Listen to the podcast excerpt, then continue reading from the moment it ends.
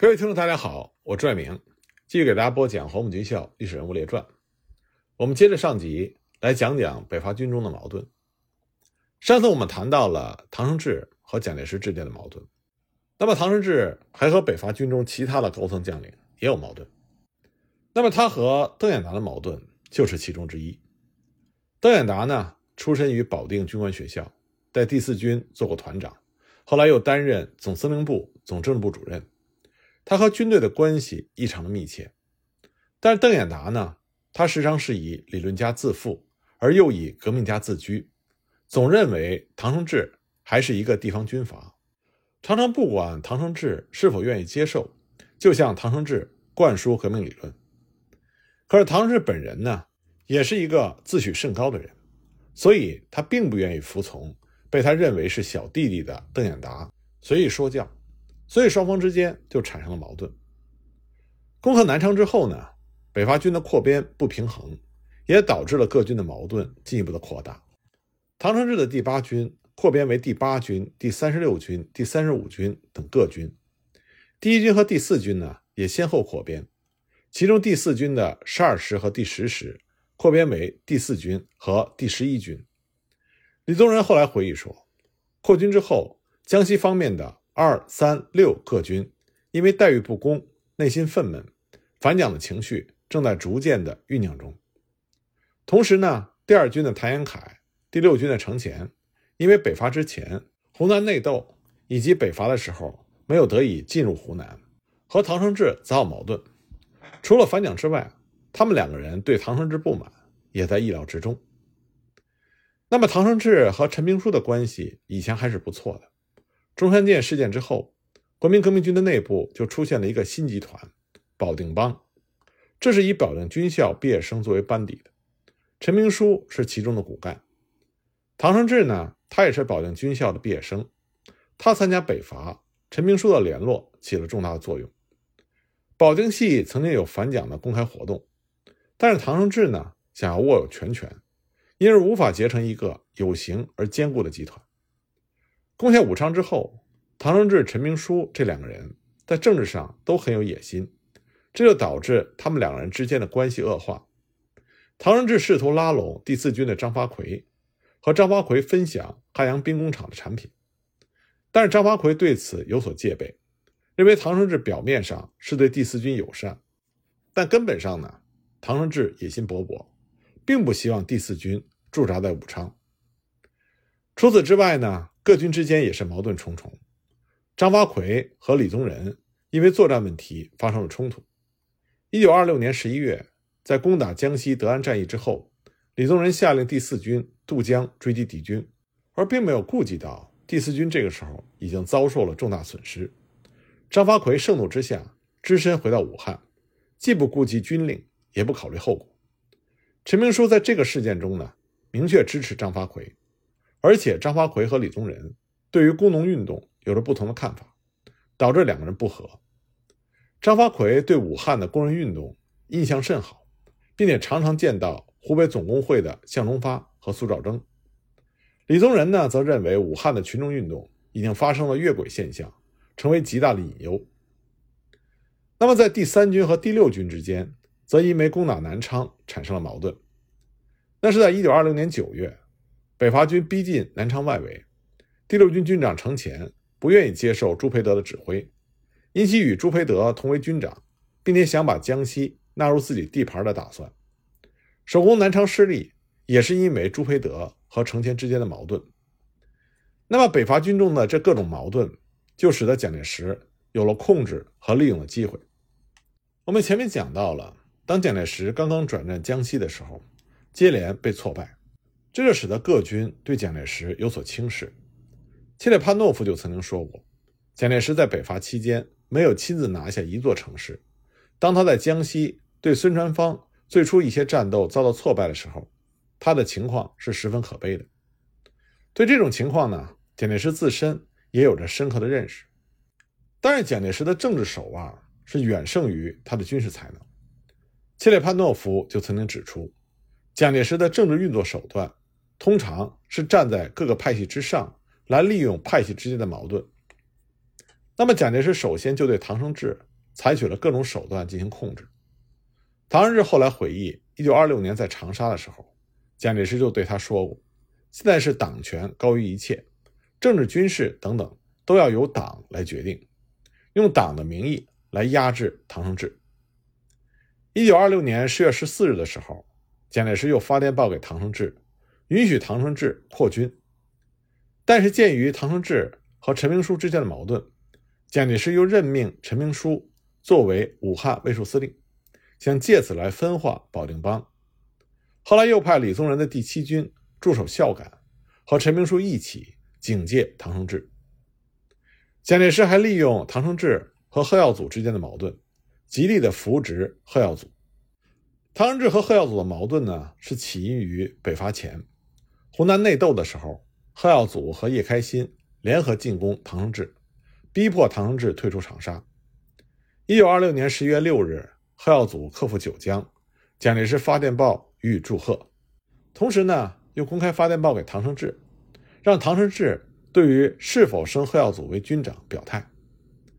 蒋介石作为北伐军的总司令，任命军长不需要唐生智同意，征求唐生智的意见，表面上看是尊重唐生智，实际上呢，是想把贺耀祖纳入到自己的指挥之下，来增强实力，同时呢，借此来打压唐生智。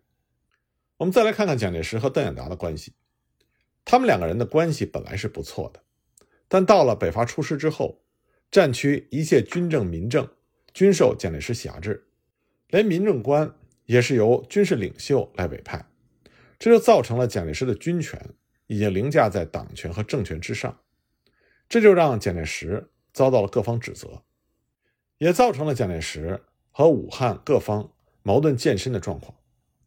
那么，邓演达作为总政治部主任，在没有和蒋介石商量的情况下，就直接委任军长。蒋介石知道之后，发电报严斥邓演达。可邓演达呢，逐渐倾向于武汉政府。他在开展总政治部的宣传工作的时候，也往往不和蒋介石沟通，这就导致了蒋介石对邓演达的不满逐渐的增加。一九二六年十二月二十二日，蒋介石电令邓演达。整治宣传工作，认为如此反宣传对于本军个人以及黄埔危害尚小，但是对于革命的前途影响殊大。那么，当两个人的关系出现危机的时候，蒋介石并没有想去弥合双方的分歧。南昌会议的时候，蒋介石甚至想解除邓演达的职务，以迎合左派和右派各军的要求。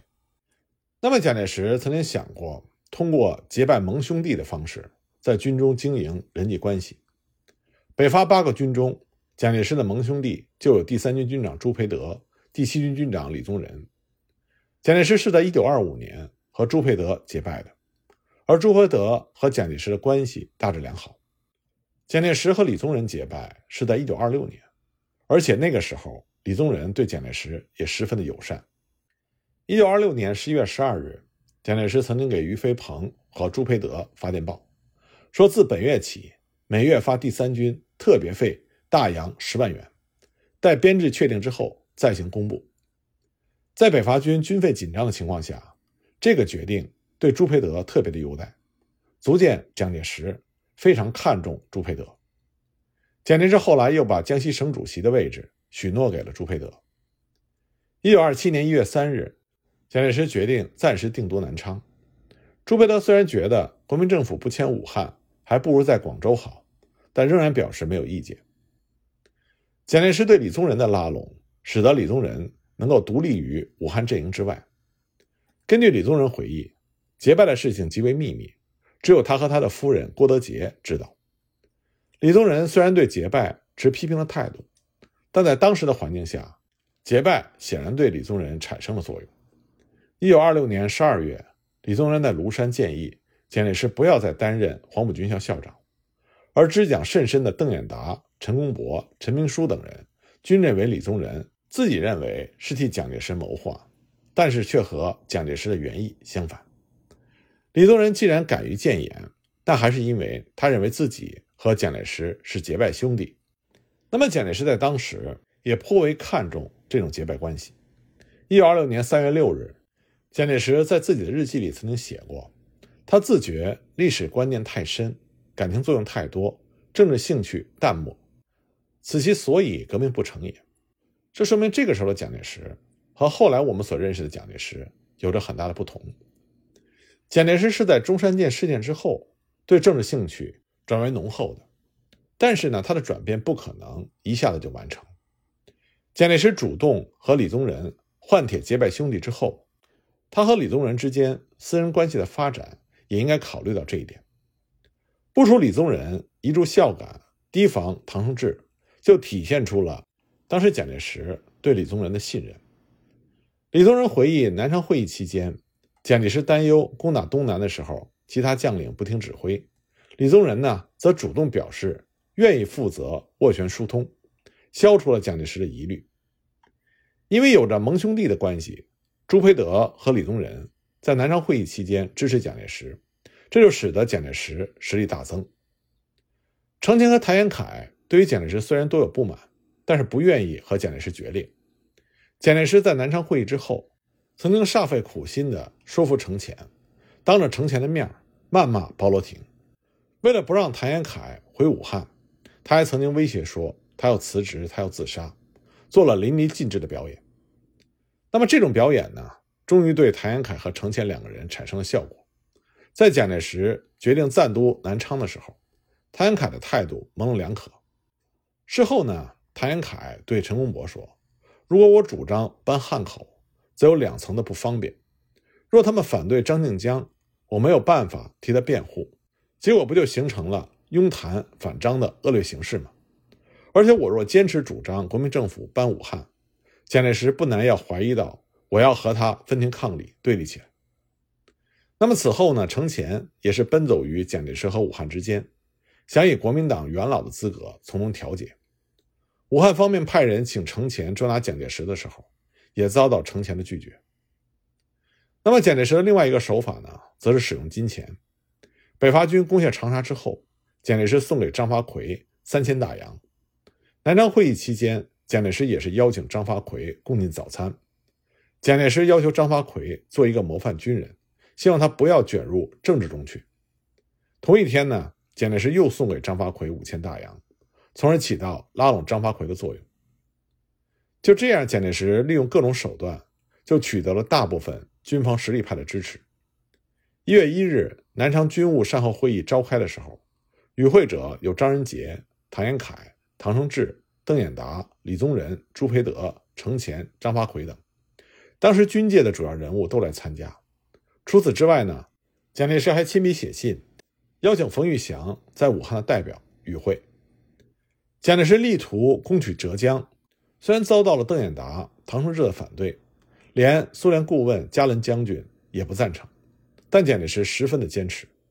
为了达到目的，一月二日上午，蒋介石和邓演达、白崇禧。进行了密谈，下午呢又去拜访了谭延闿、唐生智、程潜等人，商议政治军事方针。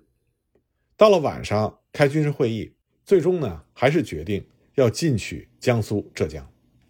之后呢又召开了中正会，一决中央党部和政府暂驻南昌。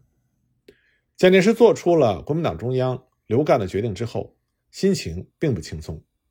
这主要是因为在军事战场上。江西虽然已经平定，但对于处于逆境的蒋介石来说，只有不断的胜利和扩充的战果，才是摆脱困境之法。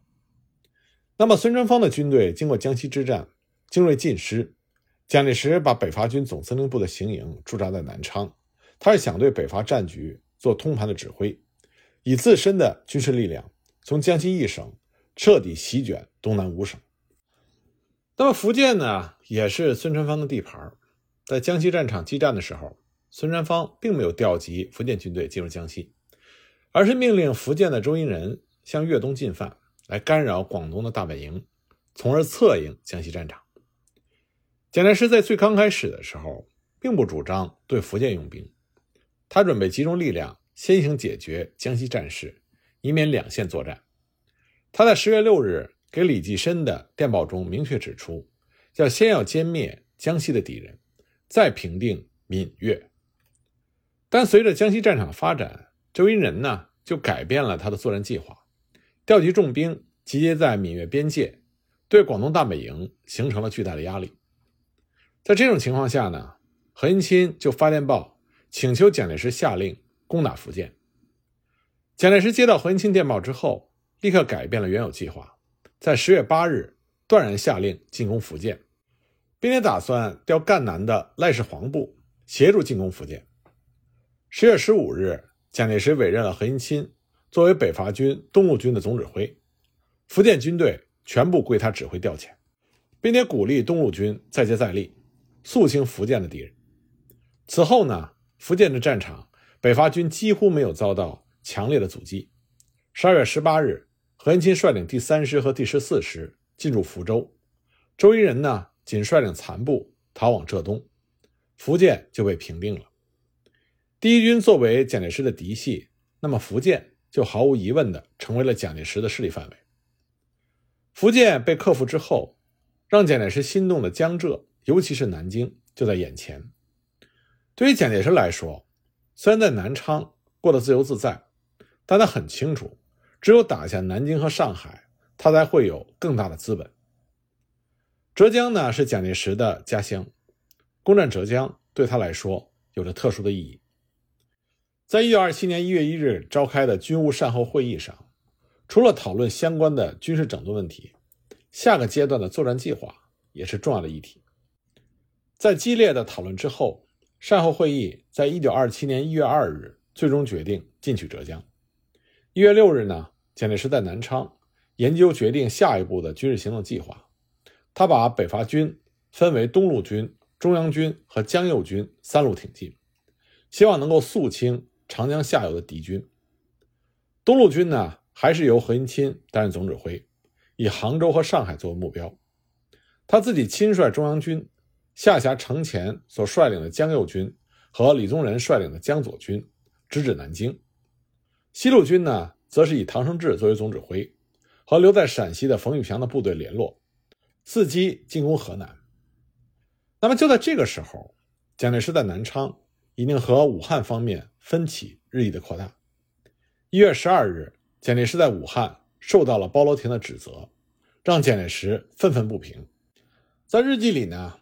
蒋介石就写下了这样一段话：“自师必身中华民族之正气，以救党国，而外人之国人之不可侮也。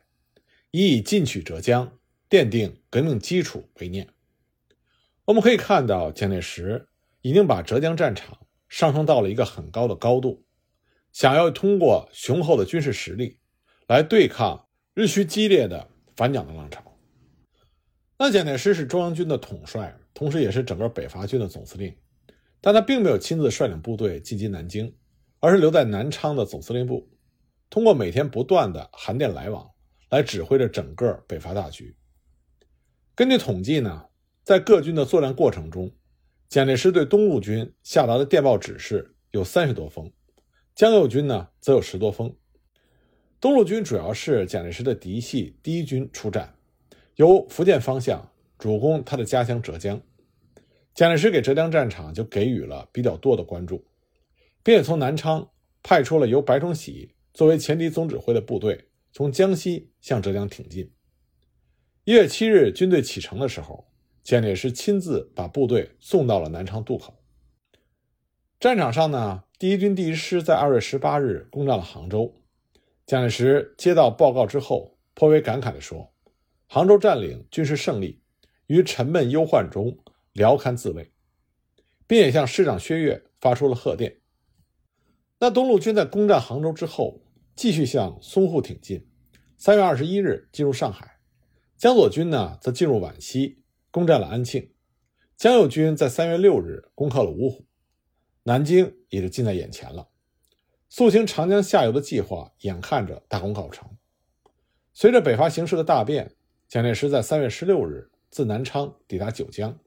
那么，三月十九日晚，自九江顺长江而下，前往安庆。三月二十三日，江右军攻克了南京，这样就意味着东南五省已经尽在蒋介石的掌控之中，为他随后建立南京国民政府打下了坚实的军事基础。应该说，北伐军从攻克两湖到江西，除了北伐军作战英勇，苏俄和共产党的帮助也是非常重要。但这个时候，蒋介石和共产党以及苏俄之间的矛盾已经日益尖锐。当北伐军计划继续向江浙地区推进的时候，就不免和当地势力打上交道。蒋介石进入到江西，他获得了一个转换策略的时机。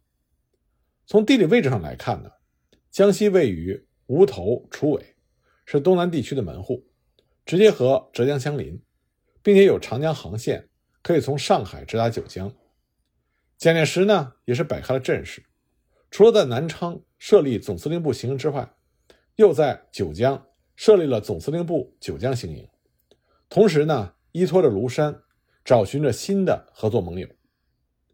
那么，也正因为北伐军势如破竹，蒋介石这个时候声名鹊起，援军的各方势力也纷纷派代表前来江西面见蒋介石，一时之间，江西就成为了全国的焦点之地，或者在南昌，或者在九江，或者在庐山。蒋介石就不断的会见这些远道而来的宾客，在积蓄着自己的力量，谋划着未来。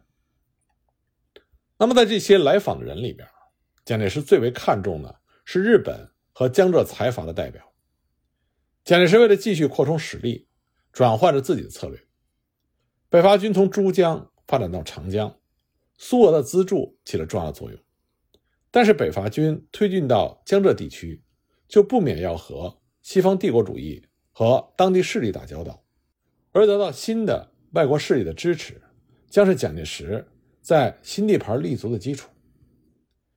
那么，当时中国东南地区势力最盛的帝国主义，当属英国和日本。英国在五卅运动和省港大罢工中，已经激起了中国人民的公愤。蒋介石最初也对英国充满了仇恨，而蒋介石在青年时期到日本留学的经历，以及日本在历史上。和国民党的特殊关系，就让蒋介石倾向于日本。既然蒋介石下定决心要在江浙地区发展，江浙财阀雄厚的经济实力，也是蒋介石想要倚仗的。更何况蒋介石本人他就是浙江人，和江浙财阀本来就有着一定的联系。就这样呢，蒋介石在南昌和九江不断的密会着日本和江浙财阀的代表，并和日本还有江浙财阀初步结盟。那么，关于这方面的具体情况呢？我们下集再继续给大家讲。